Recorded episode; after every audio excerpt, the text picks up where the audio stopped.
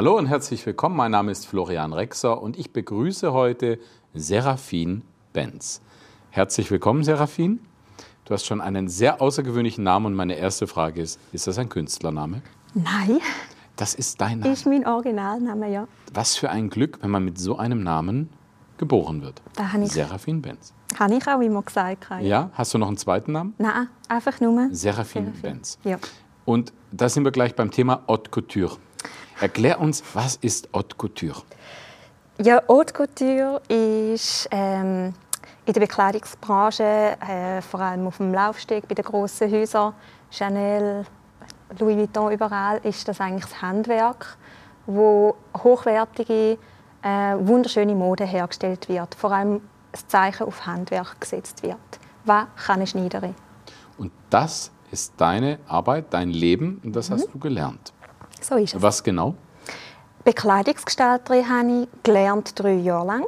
Und nachher habe ich eine Weiterbildung in Bern gemacht, wo ich dann die Berufsprüfung abgeschlossen habe und eigentlich nachher so weit war, dass ich mit einem eigen- eigenen Geschäft starten Das finde ich etwas ganz, ganz Spannendes und Außergewöhnliches. Und als ich das erste Mal in Amriswil im Thurgau in der Ostschweiz gelesen habe, Haute Couture, da habe ich gewusst, das hat doch was mit Chanel und Paris zu tun. Und was macht das in Amri Amriswil? Ne? Es ist schon naheliegend, aber auch in der Schweiz. Du sagst, Haute Couture gibt es auf der ganzen Welt Ja.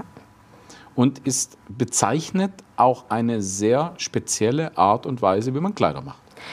Ja, vor allem eben Handwerk und Techniken, verschiedene Techniken, wo man dann anwendet, um das Kleidungsstück auch herzustellen. Also Haute Couture ist auch, man kann das Kleidungsstück von außen anschauen und von innen und es sieht in beiden äh, Richtlinien sieht's perfekt aus. kann man nicht überall sagen. Nein.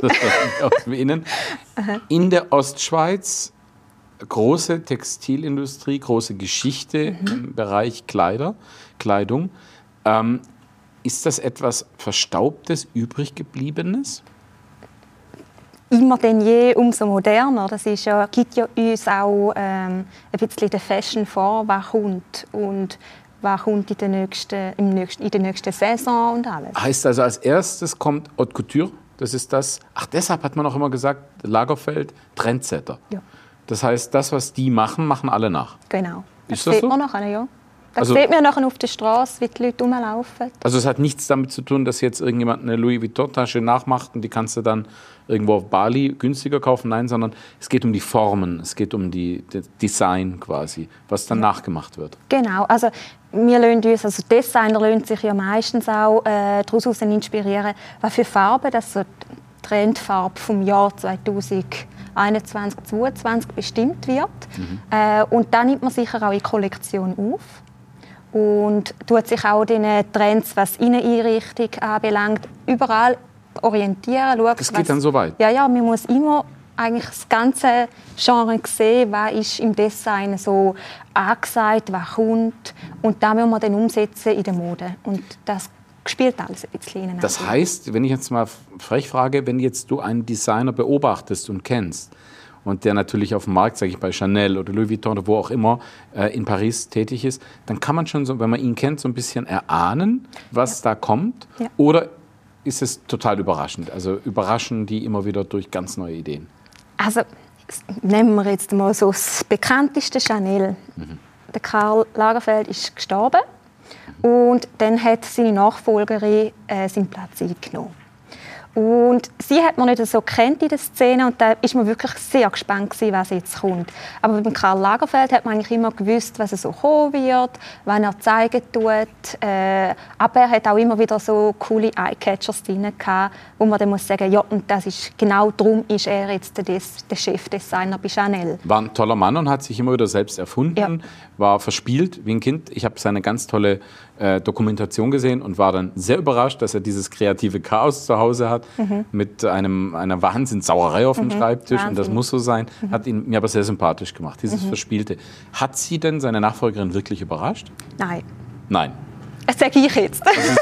nee, aber du weißt ja, Ja. auch schon sehr viel. Du Ja. hast das auch gelernt. Du, Ja. bist, du, du bist Schneiderin. Ich bin Schneiderin, ja, habe aber auch Design in meiner Weiterbildung gehabt. Ähm, ist eigentlich so meine Ursprungsleidenschaft, wenn ich muss sagen, Design und Entwurf ist etwas, was ich wahnsinnig gerne mache. Ja, ich weiß, dass es ein hartes Business ist. Mhm. Ich kenne den Julian Ziegerlik persönlich mhm. ganz gut und er hat es geschafft zu einem Geschäft und so weiter, aber das ist ein langer Weg und das ist äh, heißt, du hast einen eigenen Stil. Wir alle kennen Alexander McQueen, die Geschichte auch. Früh anfangen, dranbleiben. Ähm, und Nicht dran kaputt gehen daran kaputt gehen. Jetzt komme ich zu dem, du kennst auch eine ganz andere Seite dieses Business. Du bist auch Model. Du modelst. Ab und zu, ja. ja. Und ähm, diese Seite, wie wichtig ist die? Was bedeutet die für dieses Business? Also ja, halt einfach die Schnelllebigkeit, das Ganze. Ähm. Ich meine jetzt zur Haute Couture, ja. die Models sind wichtig, weil sind sie sind wichtig. ja die, mit denen du das auch präsentierst wie stark nimmt das jetzt Einfluss? Ich meine, werden auch da Trends gesetzt, dass man sagt, dieses Jahr sind zum Beispiel ganz viele dicke Frauen in, in großen schwarzen Kleidern äh, trendy oder so. Das geben wir jetzt vor. Oder wechselt das auch mit denen oder? Also es kommt darauf an, was für ein Überthema das eine Kollektion hat. Wenn jetzt natürlich Kollektion inspiriert ist von Formen, geben wir einfach, einfach Formen auf. Dann würde ich jetzt auch Models auslesen, die Formen haben.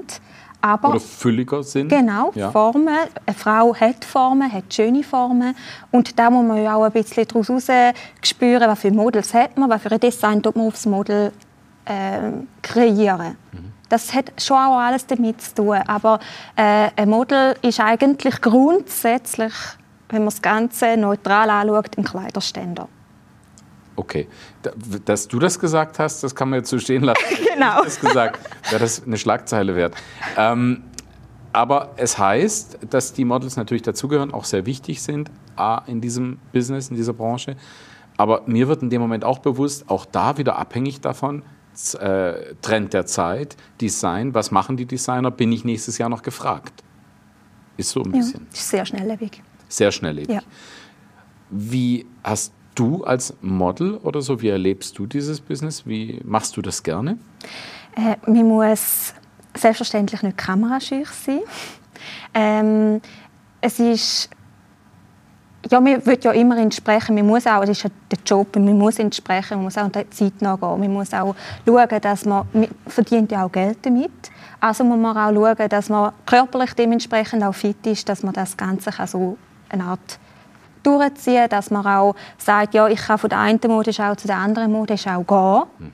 Mhm. Und man ist dann aber gleich noch fit und man ist voll da. Man muss konzentriert und fokussiert sein. Das ist der Job von einem Model. Und so verdient man auch Geld. Aber, äh, ja. Also alle die jungen Mädchen, die von einem Modelleben träumen, in erster Linie Champagner, Limousinen, Partys und so weiter, so ist, in der Realität, ist in der Realität dann eher die Ausnahme, wenn ja. du es als Profi machst dann heißt es eher früh aufstehen, Fitness machen und so. Ja. Also deshalb model ich so selten. Ne? Ich bin dann das Fotomoppel. ne? Aber trotzdem fasziniert mich jetzt diese Welt sehr. Mhm. Also angefangen von Lagerfeld, dieses Trend. Und was mich immer interessiert, ist es ja ein bisschen wie eine Börse vorhersehen. Kann man vorhersehen, was für ein Trend kommt? Beispiel. Kannst du uns verraten, was werden wir 22 sehen, erleben? Sehen erleben. Stimmt es, dass schon wieder eigentlich schon wieder ja. alt ist? Ihr seid schon wieder an 23, 24? Ja, wenn man in Einkauf geht, Kleider einkauft, dann müssen wir schon ins 23 denken. Ja. Gut, was kommt 22? 22. Was sehen wir? Also ich kann es halt wirklich von der Brutmode sagen. ähm, was kommen wird, sind Perlen. Das ist das ultimative Must-have. Hat man nicht früher gesagt, Perlen darf man einer Frau nicht schenken, das sind Tränen? Eine Frau darf sich aber schenken, wenn sie das Kleid kauft mit Gut. Perlen. Nein, das ist so ganz, also das Must-have für jede Braut, die im High Fashion wird sein. Sie, Perlentüll, äh, Perlen irgendwo auf dem Kleid, das ist, das kommt ganz groß. Also ein schöner Tipp für die, alle Herren, wenn ihr euren Frauen, die Technik hört jetzt da hinten zu, wenn ihr mal eurer Freundin, Frau dieses Jahr was schenken wollt, Perlen sind an. Genau. Sehr schön. Was kommt Beschäftigst du dich auch mit der Männerwelt? Was kommt auf uns zu? Männerwelt, ja. Kleidung, Fashion. Wie sehe ich diesen Sommer am Abend am Bodensee die Herren flanieren? Wie werden sie aussehen? Also ich weiß, wie es in Paris äh, werden flanieren. ja, das wäre ähnlich wie am Bodensee, ne? Arbon. ja, äh, sagen wir es mal so, weite Buntfaltenhose ist ein Must-have für den Mann, mit einem, wo ein bisschen höher getragen wird. Ähm, so in der Taillengegend bei einem Mann wird äh, die Hose getragen. Äh, sicher äh, äh, das Oversize-Hemd gehört dazu. Und wenn jemand ganz mutig ist, hat er vielleicht noch so ein Tüchlein um den Hals. Ja, farbiges. heute haben sie mir den Schal weggenommen, weil sie gesagt haben, es stört am Mikrofon. Da wäre ich ja schon ganz trendy. Ja. Wobei, wenn ich mir jetzt Obertaille bei mir vorstelle, Hose sieht ein bisschen aus wie Obelix. Ja. Obelix-Mode. Kommt ist natürlich figurtypabhängig. Ja. Wollte jetzt gerade sagen, ist denn Haute Couture etwas, wo man sagen kann, da muss man die Figur zu haben? Ja, es kommt aufs Design drauf an. Ist das so? Ja. Also du sagst, du kannst jeden Menschen anziehen? Ja. Das geht? Ja und ist auch sehr ambivalent? Absolut. Also ich finde, jede, jede Person hat für sich etwas Wunderschönes und das darf man auch hervorheben und zeigen und das rausschaffen. Wie stark hat die ähm, Modebranche in verschiedenen, wenn ich jetzt an Afrika denke, Indien, China, es sind ja ganz verschiedene Kulturen. Mhm. Die Menschen tragen auch schon traditionell ganz unterschiedliche ja. Sachen. Also das heißt, wenn ich jetzt auf eine Modeschau nach äh, Dubai gehen würde, würde ich vermutlich Herrenmode auch etwas sehen, was so ein bisschen in Richtung dieser Gewänder geht. Ähm, China auch wieder anders. Wie stark beeinflusst sich das? Kann man sagen, Haute Couture ist nur Paris, Europa ist so oder ist das, verbindet sich da? Kann das also passieren, dass wir nächstes Jahr plötzlich alle Saris tragen? So? Es ist schon auch sehr kulturell abhängig. Also okay. die Europäer haben andere Bedürfnisse jetzt wie ähm, die japanische Mode oder äh, ja, eben afrikanische Mode ist auch ganz anders. Da hat man eigentlich wenig Einfluss ineinander. Aber man kann natürlich auch ineinander einflüssen lassen. Wenn man jetzt äh, den japanischen Markt erobern als Designer, dann tut man sich von diesen Schnitten auch inspirieren lassen, was sie sich schon gewöhnt haben oder sind. Und dann kann man so Kollektionen entwerfen, dass das auch ansprechend ist für eine andere Kultur. Wenn jetzt ein Designer sage ich jetzt mal, wir nehmen nur ein Beispiel, er ist schon tot, Karl Lagerfeld auf die Idee gekommen wäre, ich weiß nicht, ob das mal passiert ist, ich lasse mich inspirieren von Japan und ziehe meinen Models Kimonos an. Mhm. Kann das dann passieren, dass man tatsächlich im Niederdorf oder in Paris in einer Saison plötzlich vermehrt Menschen sieht, die sich trauen, ein Kimono zu tragen. Ja. Ich denke das so manches Mal, wenn ich so große Hüte sehe oder wieder was sehr ausgefallen ist, manche trauen sich das ja durchaus. Ja? Da siehst du plötzlich Gummistiefel und irgendwelche verrückten Sachen. Mhm. Hat der Designer wirklich so diesen Trendsetter-Einfluss? Ja. Ganz klar? Ja, äh, mittlerweile halt auch Influencer. Okay. Das ist ein sehr großes Thema, wo man sich als Designer auch muss überlegen muss, wie gehe ich her, mache ich eine Modeschau oder tue ich eher einen Influencer zahlen, wo mir meine Mode zeigen. Wow. Also das, das, äh, der, da ist so eine Vielfältigkeit in der heutigen Zeit und in der heutigen Modebranche da, dass du gar nicht mehr kannst sagen, du kannst auf dem Laufsteg schon mal sagen, ja und da wird Trend. Ich tue jetzt das hier zeigen. Du musst eher, wenn, dann gerichtet die Jüngeren eher auf die Influencer. Verändert unsere Kultur stark und da sind wir jetzt genau hier kulturell kulturelle Sendung genau beim Thema. Mhm. Wie stark hat sich das verändert in der Modebranche? Mit, da wollte ich hin, da mhm. bist jetzt eigentlich mir zuvor gekommen. Die Influencer, mhm. die Influencer können tatsächlich auch den Markt und unser Verhalten beeinflussen. Ja. Und dass wir es verstehen, das sind einfach Menschen, jung, meistens mhm. jung, auch älter, die uns etwas vorleben und über die direkten Kanäle Social Media erreichen. Mhm. Und wir sehen das und sagen, will ich auch. Ja. Aber heißt das ein gewisses Sterben der Designer, der großen Fashionhäuser, oder sagst du, das sind die kreativen Köpfe? Also ich denke jetzt an Lagerfeld oder Alexander McQueen, das sind ja Leute, die wirklich was können. Ja? Und ich gehe davon aus, es ist ja ein Handwerk, von dem ihr kommt. Und Influencer sind jetzt noch lange nicht die, die, sage ich jetzt mal, diese Mode entwerfen und umsetzen können. Mhm. Das musst du ja auch können. Das heißt, gibt es da ein Zusammenspiel? Wie weit siehst du da eine Veränderung? Oder vielleicht sogar eine Bereicherung? Also eben, aus allem Neuen kann man, ist, wird wieder etwas Neues daraus geboren. Man muss sich einfach anpassen können und man muss äh, wirklich agil sein, auch in der, Mo in der Modeszene sowieso ist es wichtig, dass man immer möglichst wandlungsfähig ist und immer der Zeit sogar voraus ist, wenn es geht. Äh, und Influencer können in dem Sinne Trends bestimmen, wenn sie natürlich halt auch ihre Produkte haben zum Präsentieren und ähm, sie müssen sich dann vielleicht auch mal auf etwas einladen, wo vielleicht ihnen persönlich nicht gefällt, aber sie verdienen mit dem das Geld. Also stellen sie das Produkt vorstellen oder stellen die Designer-Handtaschen so vorstellen, weil sie das vom Designer bekommen haben. Und so können es eigentlich die Leute, die Instagram oder die sozialen Medien, Medien nutzen, können sie so eigentlich beeinflussen und sind ganz klare Trendsetter. Welche Farben siehst du? Kommen 22, 23 auf uns zu? Haben wir irgendwie wieder was Neon? Dieses Jahr habe ich gehört, ist sehr viel Neon. Ja, es ist so. Ja, Neon. Da, da muss man der Typ dafür sein. Ja, das denke ich auch. ja, wenn man, die Jungen können eh alles tragen. Das, das ist unbestritten. Aber wenn man ein bisschen äh, ins Alter kommt, dann muss man halt schon auch wissen, was einem ins Gesicht steht gut. Ähm, Neon würde ich jetzt eher für die Jungen sehen und das wäre jetzt auch tragen, weil so die 80er Jahre sind schon auch sehr groß im Trend. Wie bist du, wenn du jetzt privat unterwegs bist? Bist ja, du immer so. Haute Couture, Fashion? Also ja. ja, du machst einen Mix. Ne? Ja. Ich sage so, wenn ich bei mir im Dorf äh, poste, werde ich gerne angeschaut, weil es äh, einfach das nicht so standardmäßig gesehen wird. Ähm, so laufe ich in der Freizeit um. Wenn ich aber arbeiten gehe, werde ich meistens Haute Couture tragen, die ich selber gemacht habe oder dann halt auch mir mal geleistet Ist habe. Haute Couture immer sehr teuer? Ja. Ja? Ja. Wegen den Materialien? Auch und den Arbeitsstunden, die eingesetzt werden. Das heißt?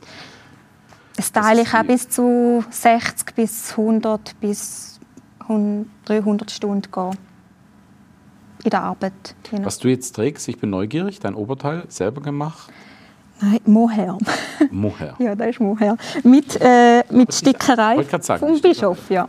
Aus der Ostschweiz. Sehr schön. Hast du selber gemacht? Appliziert, ja. Appliziert. Mhm. Sehr schön. Mhm. Na, das finde ich sehr spannend. Ist ja auch sehr, wie soll ich das sagen, etwas, was sicher Spaß macht. Ja, ja also, super. Wir sagen verzieren. Mhm. Es ist ja etwas, was ähm, schon ein Mädchentraum ist und war sicher. Bei dir war es immer so? Du wolltest immer das machen? Nein. Nein? Ich habe, äh, zuerst habe ich Modellbauschreinerin gelernt. Wow. Ähm, bin auf dem Formenbau gewesen, vor allem äh, für Automarken wie Porsche und so habe ich Auspuffanlagen gemacht. Von der ähm, Auspuffanlage zum, jetzt haben wir den Titel. Der von der Auspuffanlage zu Haute Couture. Genau. Ja. Vom Automotor zu Haute Couture. ja, nachher habe ich zehn Jahre auf dem Stegenbau gearbeitet. Äh, Im Designbereich, weil ich ja äh, vom Masch äh, ja, vom Maschinenbau her schon das technische Verständnis hatte, habe ich dann einen einfachen Weg auf den Treppenbau gefunden hat heute spezielle Treppen dürfen entwerfen und mitproduzieren. Lauf, ein Laufsteg. Eben, hat alles eine Verbindung. Und durch das, also ich bin dann einfach noch nebenbei ab und zu äh, noch Model gelaufen für eben das Couture-Atelier Du baust dir deinen eigenen Laufsteg und läufst darauf noch? Ja, äh, Mode war einfach schon immer meine Leidenschaft gewesen. und irgendwann habe ich dann gesagt, so, jetzt hat es mir den Ärmel reingenommen, jetzt will ich den Beruf erlernen. Und dann ich bin wieder mal fasziniert von dem, was Frauen leisten können in Berufen, wo im alten Klischee immer so Männerberufe sind. Also diese Frau hier hat Auspuff und Treppen und Stege gebaut, Sachen, wo ich keine Ahnung von habe. Ich weiß noch, wie ich mal ein Interview führen durfte mit der Chefin von Bosch. Ich wusste das aber nicht, was sie da so gemacht hat. Mhm. Und habe nachher gesagt, ist schon für sie ein bisschen schwierig hier heute. Ne? Diese ganze, ganzen Techniker, Ingenieure, die hier sitzen. Und ich wusste nicht, dass sie das Navigationssystem überhaupt mit erfunden hat und entwickelt hat. Cool. Hat sie mir dann nachher gesagt. Also ich halte mich sehr zurück und bin immer wieder mega fasziniert, was da so vor allem in Menschen drinsteckt. Man sieht dich vielleicht im Atelier und denkt, da sitzt eine Schneiderin, aber was dahinter steckt, das ist das, was so bereichernd faszinierend ist. Wird die Mode gekauft? Du arbeitest auch in einem Modegeschäft, hast ein eigenes Geschäft mit. Wird denn da auch reichlich angefragt heute? Sind die Menschen, oder ist es sehr verhalten? Gönnt man sich das? Ja, man gönnt sich Man muss aber äh, und nicht nur das Abendkleid. Also Nein, also. wir, es ist einfach so, wir tun das Genre von Figuren ähm, ja, bedienen, die vielleicht jetzt nicht ab der Stange kaufen können, Kollektionen, sondern eher äh, eine Figur haben, die vielleicht einfach sehr viele Anpassungen machen müssen Und so Also ich sind wir Kunde. spannend. Genau. Genau. In diesem Sinne, ich werde sicher mal vorbeikommen, kann es jedem nur nahelegen. Wo findet man dich? In Niederbüren oder in Amriswil. Sehr schön. Also, wenn Haute Couture interessiert, ihr wisst jetzt, wo ihr hingehen müsst. Vielen Dank für das Gespräch, liebe Serafin Benz. Danke.